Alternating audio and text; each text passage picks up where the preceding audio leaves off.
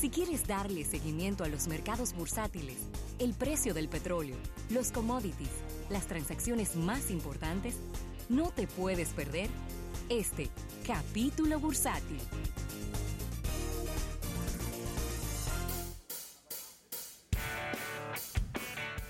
Bien, dar las gracias a los amigos de Seguros Universal, 55 años de liderazgo en República Dominicana, y agradecer a nuestros amigos del Banco Popular, Banco Popular a tu lado siempre. Así es, Rafael, y bueno, de inmediato, yéndonos con eh, una información que yo quería eh, revisar con, con Eriden, no sé si qué implicaciones desde el punto de vista de negocio y de impulso al sector hipotecario pueda tener esta promulgación de una modificación en la ley para el desarrollo del mercado hipotecario que, que se acaba de, de, anunciar. El presidente la promulgó modificando los artículos 129 y 131 de la ley 189-11 para el desarrollo del mercado hipotecario y del fideicomiso. Uh -huh. Antes se establecía como una vivienda de bajo costo de 2.6 millones de pesos hacia abajo. Correcto ahora se ha aumentado el tope a 3.5 millones, es decir, 900 mil pesos más. Por lo cual, son, las condiciones son diferentes. Es decir, cuando tú vayas, sobre todo ahora que se ha liberado una, creo que fueron unos 5 mil millones de pesos, ¿no? Del, del encaje Primero legal. 29 mil millones. Y después 5 mil más. 5 mil más. Son, Así que si 34 todos, no, un poco más, llega a casi 35 mil. Exacto. Que van a aplicar para que la gente compre viviendas de bajo costo. Correcto. No viviendas de 5, ni de 7, No, no, ni de no. 9, ni de 10 millones. Sin sino embargo, se encontró- de 3 millones y medio hacia abajo. Porque la queja era que con 2.6 millones No da. no alcanzaba para comprar una vivienda que tuviera un poquito más de 60 metros cuadrados, que era lo que más o menos daba. Déjame- 2.6 déjame explicarte cuál es el problema. Explícame eso, que tú tienes más conocimiento. Eh, los 2.6 millones se fijaron realmente fue en el 2011 cuando se hizo el estudio de factibilidad. Ocho años atrás. Y entonces, eh, realmente una vivienda en el 2011 de 2.6 millones era más que suficiente. Pero en el 2019 ya no es suficiente. Señores, miren, hablando sencillo, lo que hicieron fue ajustar la inflación. Ya. Eso es lo que yo quería que hoy escuchar. Y estar seguro de Eh, que eso fue lo que se Es hizo. tan sencillo, fue ajustar la inflación un poquito más para curarse en salud y no tener en el 2022 que hacerlo de nuevo. Y realmente este tipo de cosas van a ser periódicas. Claro. Eh, cada cierto tiempo van a tener que hacerlo. Y a mí me parece sumamente positivo el cambio, porque realmente eh, la vivienda de bajo costo, eh, junto con la exención del ITEVIS que hace el gobierno, eh, no daba los 2.6 millones. Ya sí va a alcanzar incluso para casas, porque lo que se estaba haciendo eran departamentos. Apartamento, sí. Ya van a dar para casas. eh, sé que hay ciertos tipos de proyectos de villas cerradas, ¿no? con una calle en el medio que va, ya va a tener sentido hacerlo así. Eh, y yo lo veo sumamente positivo, en serio que sí. Eh, ahora quiero llevar el tema del ajuste de la inflación al costo mínimo de la casa de eh, vivienda económica al sueldo mínimo. Totalmente. No tiene sentido No. tú hacer una modificación como esa Sí. sin propiciar las condiciones para que se ajuste el sueldo mínimo de la República Dominicana. Lo que pasa es que esto lo puede hacer unilateralmente. El gobierno El- puede hacer aquello también unilateralmente. Lo ¿Tú que pasa es que para no Meterse, y meterse en rojo con los empresarios. Porque eso es meterse en rojo con los empresarios. Es Se supone que hay una que hay un, un diálogo tripartito, donde está el Estado, están los, los, los empresarios y están los, vamos a decir, los líderes patronales. Pero no funciona. no, no funciona. No funciona. No funciona. Nunca ha funcionado. ¿eh? Yo Entonces, creo que nunca ha funcionado. Porque uno Sí, quiere ahí se está jugando uno quiere tiempo. un aumento de un 50 y otro quiere un aumento de un 5. Ahí se está- Entonces no hay un punto intermedio. Se está jugando al tiempo también. eh, Pero es peor. si yo veo muy difícil que realmente el PLD, porque estoy hablando muy específicamente, Sí, claro. no me importa cuál de los dos, de verdad, No, el partido en sentido general. pueda seguir sin un ajuste apropiado al sueldo mínimo. Lo veo muy difícil. ¿Y, y, y cuál es el tranque que hay? Porque se supone que había hay que categorizar las empresas, porque, y yo siempre lo he visto esto con buenos ojos, porque no se supone que una empresa de 15 empleados, de 20 empleados, Pague lo mismo. pague lo mismo de- de sueldo mínimo que una empresa que tiene mil empleados ni 500 Si tú empleados. supieras que yo no lo veo bien la clasificación. no. No. Explícame por qué. Porque tú estás creando un incentivo para que las empresas no crezcan. Es peor. Si tú estás acostumbrado, por llamarlo de alguna forma, ¿no? Sí. a pagar una cierta cantidad de dinero en eh, de sueldo mínimo en nómina por el tamaño de tu empresa, bueno, pues tú vas a hacer todo lo necesario como director o dueño de empresa para seguir pagando esa cantidad de dinero. Entonces, bajo ese esquema, tampoco debiera existir un sueldo para zona franca, ni un sueldo público ni Pero por supuesto que no, eso es una ter- tergiversación completa de lo que es ves. el sueldo. El, señor, el sueldo mínimo debe ser algo universal Claro. Para todo el mundo. No importa dónde trabajes. para todo el mundo, no importa el sector. Porque porque tú trabajas en zona franca, tú comes menos, tienes que vivir menos, tienes que pagar la No, el, barata- co- el costo, el costo de la vida es el barato. mismo. Entonces, No, porque tú trabajas construcción. entonces, ¿tú sabes qué es lo que eso significa? Que hay gente que trabaja en lugares que no tienen posibilidad de mejorar su calidad de vida. Y a mí no me gusta hacerme eco de las, y lo he hecho muy pocas veces, de declaraciones de funcionarios públicos. Pero Isa Conde, Sí. el Ministro ministro, de. Energía y Minas, dijo ayer que la República Dominicana debe de abandonar el modelo de ser competitiva a base de bajos sueldos. Y Saconde, que durante muchos años tuvo en Corde, ¿no? Correcto. También. Es decir, que él es una persona, Conoce a profundidad es lo que una está persona que tiene, Sí. que tiene bastante No, conocimiento sobre lo que está diciendo. Y tiene lo mejor de los dos mundos porque es empresario y también ha trabajado en el sector público. Pero a mí lo que me sorprende es otra cosa. ¿Qué edad tiene esa conde? Sí. Son como 80 que tiene. Y si, no tiene 80, tiene que estar cerca. Por ahí. O sea, una idea tan visionaria como esa la da el funcionario del gobierno de más edad, más antiguo, claro. que debería estar, entre comillas, no, di, que- di que atrasado. Sí, pero es que No lo- la dan los jóvenes, ¿no? No, No, eso lo que- debería dar de- o pro, o pro competitividad o, o pro- Correcto. o- todo lo contrario. O que lo debería de dar la Pero, noticia. pero, pero el, el Consejo de La Competitividad propuesta. es todo lo contrario. Es lo que quisieran es que la gente gane la mitad para ser más Dios. competitivo a nivel internacional. Ay, El, asunto está en que ustedes se acuerdan cuando nosotros hablamos aquí que cuando un fondo de inversión en Estados Unidos compra una empresa que se está quebrada, una de las mejores formas de tú incrementar la capacidad de crear rentabilidad de la empresa es cortando la nómina, Claro, ¿no? Esa es la más fácil claro. e inmediata. Sin embargo, cuando tú te lees un libro de optimización empresarial, que es como se llama el tema, tú te vas a dar cuenta de que eso se hace hasta un punto. Claro. Cuando tú estás haciendo una optimización en una empresa, tú no puedes deteriorar el talento de la, de la empresa. La gente que realmente hace el, el producto principal. Una empresa es su gente. Exacto, sí, pero hay un grupo dentro de toda esa gente que es la que hacen el negocio. Claro. dentro de un, un tema irrisorio, una fábrica de papel de baño. Sí, Hay un departamento de ingeniería química, claro. obligado. Sí. Y hay un departamento Y que en la no planta. es de mantenimiento Almacén. de la planta también. Esos son gente que son que, que tú no la puedes sacar de ahí porque ¿quién, la- quién va a mover la mercancía? Y, y el de ventas.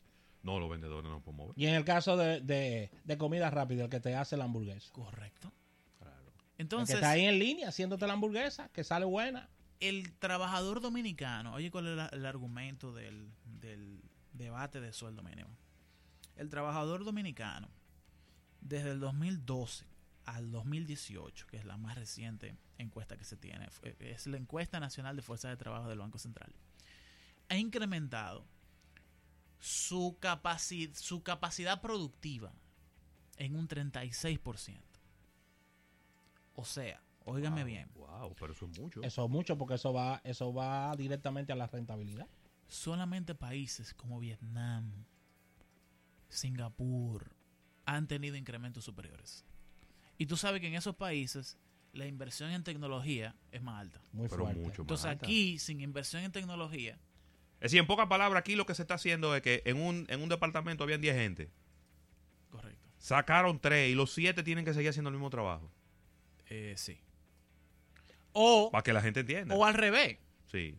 que si en un departamento había una hora una persona y esa persona se le pagaba 100 pesos y esa persona generaba, eh, qué sé yo, eh, bueno, ahí tú lo puedes buscar. Sí. Eh, en promedio una persona por hora de trabajo en la República Dominicana se le pagan como 200 pesos a la hora.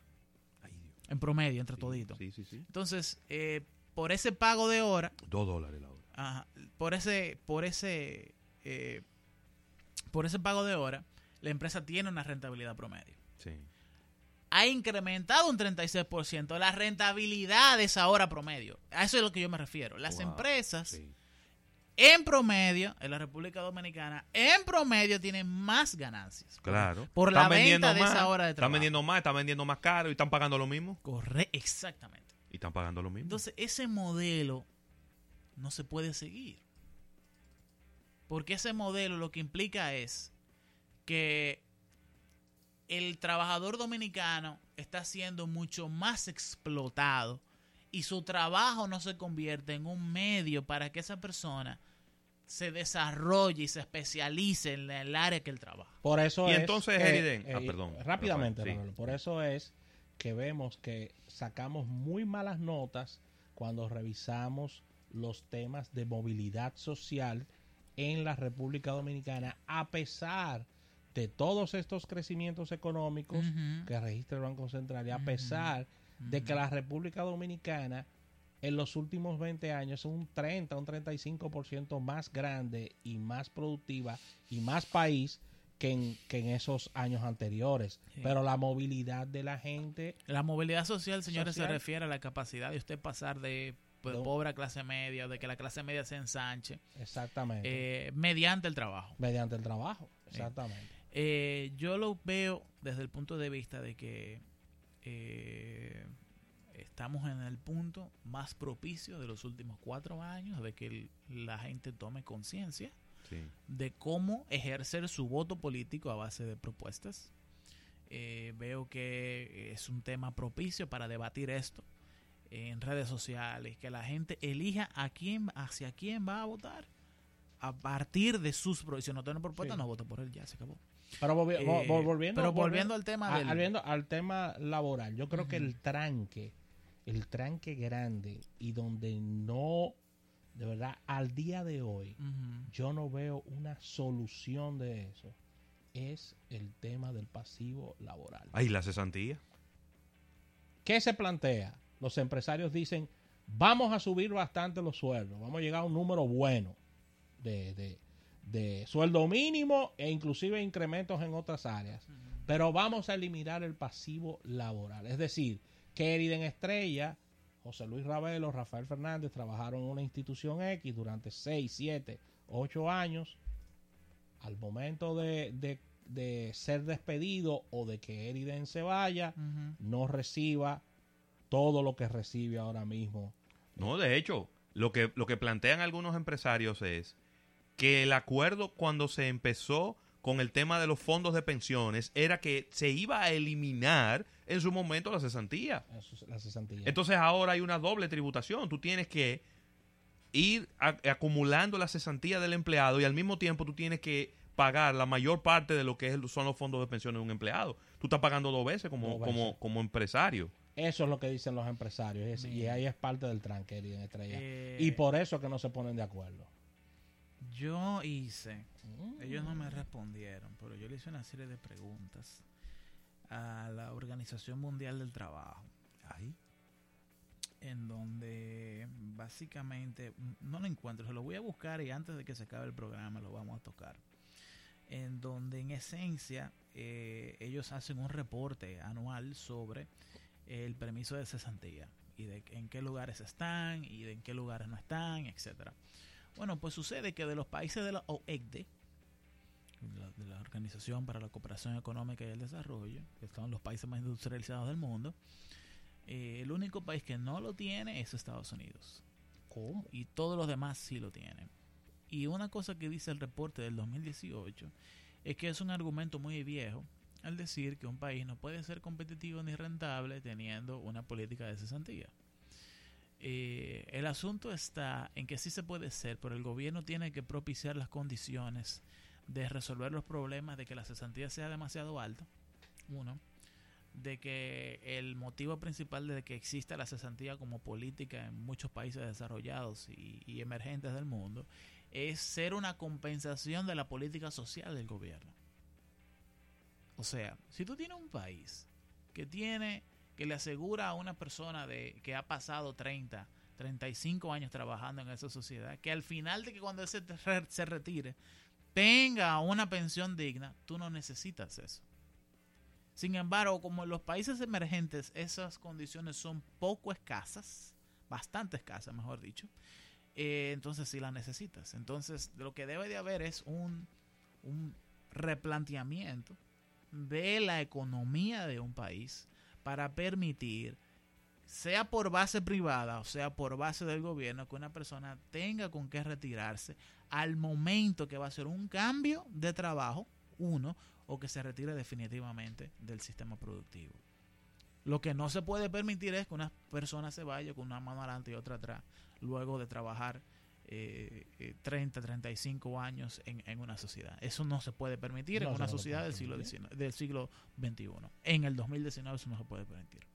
Así ¿Estamos mismo. claros de cuál es el Sí, sentido? Pero totalmente. O sea, una vez tú conoces lo que nosotros acabamos de exponer, ya tú sabes por qué es importante la cesantía. ¿Por qué, no ¿Por qué se impuso la cesantía? ¿Por qué no impusieron la cesantía en el 92? Claro. Porque en ese momento no había un sistema de... eh, Pensiones pe- ni no, nada. ni asistencia social de ningún tipo. ni de plan- ni- Entonces, yo no abogo porque se, se elimine la cesantía. Yo abogo porque se calcule el valor que tú necesitas de la cesantía y que se compense con las pensiones. Claro. Entonces, de esa forma, tú disminuyes la cesantía por un lado, pero al final los trabajadores la van, la, van a, la van a recibir cuando se jubilen. Yo creo que ese sería el mix ideal para la condición dominicana. Pero eliminarla, de plano te lo rechazo. Bueno. ¿Cómo andan los índices bursátiles? Mira, están positivos y quería preguntarle a Eriden porque en el día de hoy aumenta un 0.67% el Dow Jones, 26.966, un 0.77 el Standard Poor's 500 que baja un poquito. Ayer estuvo por encima de los 3.000, hoy está en 2.995 y el Nasdaq en 8.170, pero perdón, porque todos estos índices son de ayer, hoy no hay. Hoy 4 no de hay, julio. hoy no hay Hoy- mercados hoy no no- por eso es que esto está mercado. igual que ayer. Eh, hay, en el día de ayer estuvieron rompiendo récords los, todos los índices bursátiles, Eriden. Eh, en, un, en un momento en donde no hay claridad ni hay Claro, certidumbre sobre la guerra comercial con China, que Estados Unidos peleándose con todo el mundo y sin embargo los índices bursátiles van muy bien. ¿Qué- Ustedes qué- ven, eh, encontré el tema. Eh, la cesantía de la República Dominicana en inglés, en la literatura económica, se llama severance payments. ¿no? Y el tema es eh, severance policy. Severance con V, ¿no? C-V-E-R-A-N-C-E. Severance. Sí. Severance payment. Y, y la verdad que es un tema sumamente interesante. Dicen que un país no puede divorciarse completamente de tener una política de cesantía. eh, porque eso es lo que hace una Pero compensación. no hay cesantía en Estados Unidos. No existe, pero Estados Unidos es uno de los países con mayor inecualidad en la distribución del ingreso. O sea, Estados Unidos es un país en el que tú le puedes dedicar 30 años de tu vida y irte con una mano atrás y otra adelante para tu Bueno, casa. pero hay un unemployment también. Es decir, tú tienes, tú tienes ahí una... Sí, Te quedas sin empleo y tú vas y tú aplicas y te, y te, pasa, y te pasan un 60 o 70% de lo que y tú te también ganabas. hay seguros privados de desempleo, que es una figura que no existe en la República Dominicana. Sí, aquí la hay. Lo que pasa es que es muy desconocida, pero la hay. La hay. Por ejemplo, Universal tiene ese producto. Sí, Universal lo tiene. Tú compras un seguro de desempleo. Bueno, pues sería muy interesante propiciar las condiciones para que eso sea no un producto nicho, que es lo que debe de ser hoy día, Claro. sino la norma. Que dentro de tu sueldo normal, tú vayas pagando esa póliza de seguro eh, por desempleo. Ahí sí me gusta. Excelente. Ahí sí me gusta. Sí. Porque es que al final yo lo que, te- lo que yo veo es que hoy día es más difícil y más costoso para un empresario iniciar un proyecto. Claro que sí. Porque cada vez Claro hay que más sí, impuestos que y hay es, más es más difícil. Y yo no estoy en contra de eso. Sí, Pero ustedes ven cómo nosotros en menos de 10 minutos sí. describimos el problema. Ah, claro. Ok. De, decimos cómo está el severance policy and payment en el mundo entero Claro. y discutimos diferentes propuestas. Lo que pasa es que nosotros no somos ni candidatos, ni nos queremos reelegir, No. ni queremos hacernos lo gracioso. Entonces, Esa es la diferencia. eh, eh, tiene que haber un debate más articulado sobre cuáles son los verdaderos intereses entre cada uno de, de- de las personas interesadas. Sí es. Mira, Rafael, me pregunta una persona que está viendo la cámara web que qué es esa fundita blanca que tú tienes. Mi Esta gran funda- amigo Raymond Pichardo, amigo del colegio. Tengo, que ¿Qué es esa funda blanca que tú tienes? tengo unas toallas aquí del torneo. Gracias a Ah, Kerdao Metal Dome. ah, no, pero yo no, sa- no sabía, yo Huepa. encontré eso ahí. Gracias a Kerdao Sí. Metal Dome, unas toallitas que voy a entregar en el día de hoy. Exacto, déjame enseñar a la cámara porque me están Eh, preguntando, ¿qué, qué es eso blanco que tiene Rafa al lado de él No, no, no hay ningún teléfono. Mira, no, es que ahora te- no tienen, no tienen guachado por todos lados. Sí, no tiene guachado por todos lados. Índices bursátiles, serie en estrella. no, que no hay. No hay, que sí, pero no hay nada en el día de ayer se rompieron récords. Eh, eh, en esencia, eh, estamos en el punto en el que los, las cotizaciones de los índices financieros están más altos en toda su historia. Sí. Lo cual quiere decir que Estados Unidos es está montado en una parte más avanzada del ciclo económico en comparación con Europa. Eh, muy, muy, muy avanzada. Eh, y esto tiene diversas lecturas. Sí. Cada vez que Estados Unidos ha estado en un ciclo como ese, como a finales de, los 80 y como a principios de los años 2000, siempre entra en una guerra de que este es el preciso momento para más obvio para que pueda haber una crisis financiera global. También es hay evidencias eh, que son plausibles, aunque yo soy de la posición y de la hipótesis de que las condiciones económicas que hubieron en el 2000 que hubo en el 2016 resetearon el ciclo económico de la, economía global del mundo. Eh, a mí me parece que y yo no quisiera que se dé, pero eh, hay inestabilidades importantísimas entre Irán y Estados Unidos y eso está afectando la, el flujo de barcos petroleros que pasa por el estrecho de Hormuz Sí. y eso puede crear eh, que el precio del crudo suba 7 dólares, 5 dólares en, en cuestión de una semana. A mí me parece que eso es demasiado, ese conflicto no debería ser tan costoso. Y entonces eh, me parece sumamente importante el mercado del lujo. El mercado del lujo tiene una característica y es que es un poco resistente, resiliente Claro. a las condiciones económicas adversas. Y elástico. Sí. Y correcto, inelástico. Eh, y entonces sucede que las empresas de lujo están en su mejor momento en todo el siglo XXI. Es cierto. Empresas como Hermes, eh, tú sabes que los artículos de lujo se clasifican por su nivel de precio promedio. Y en la cima de la pirámide están los relojes suizos, pero en Claro. específico están Patek Philippe, Claro. eh, Rolex. Vacheron Constanti- eh, Constantin, eh, Rolex, eh, Omega. Eh, luego de ahí viene la, la joyería tipo Sí. eh, Cartier, ¿no? Eh, lo que uno conoce, Janes, etcétera.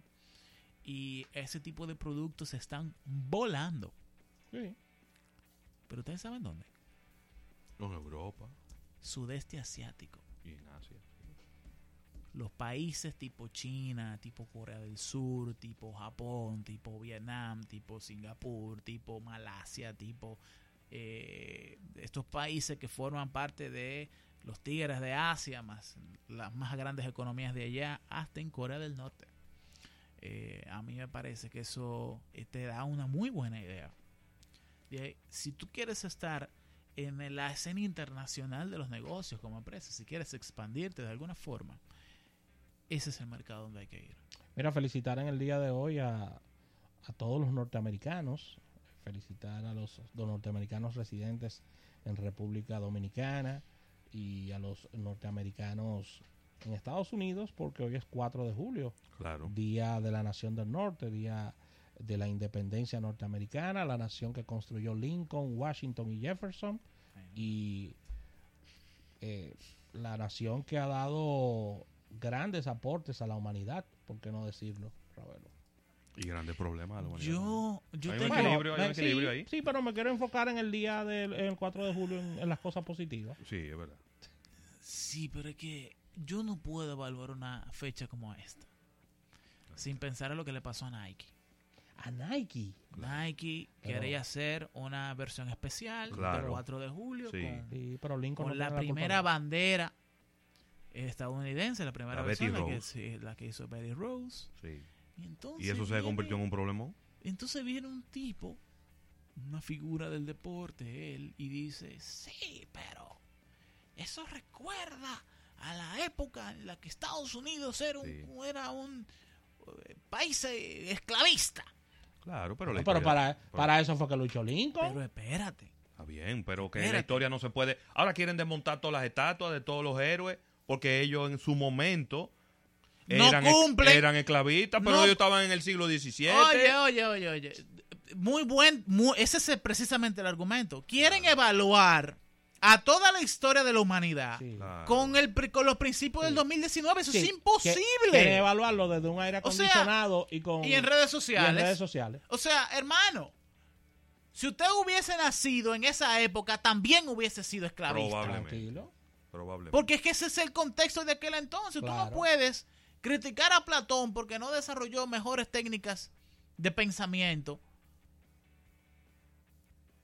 Porque tú tienes que evaluarlo en el contexto que él estaba. Exactamente.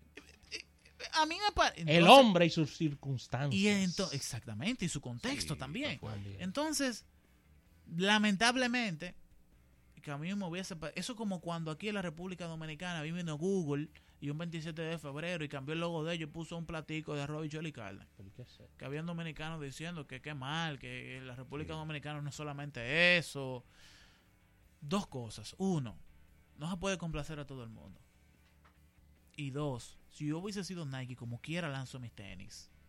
Porque hay que entender que Estados Unidos fue la suma de un sinnúmero de países. Sí. California tenía su bandera, New York tenía su bandera, Cincinnati tenía su bandera, la Florida tenía su bandera. Y todos ellos se unieron en una visión de? Estado. Y te voy a decir algo. Al que menos le luce eso es a Colin Kaepernick.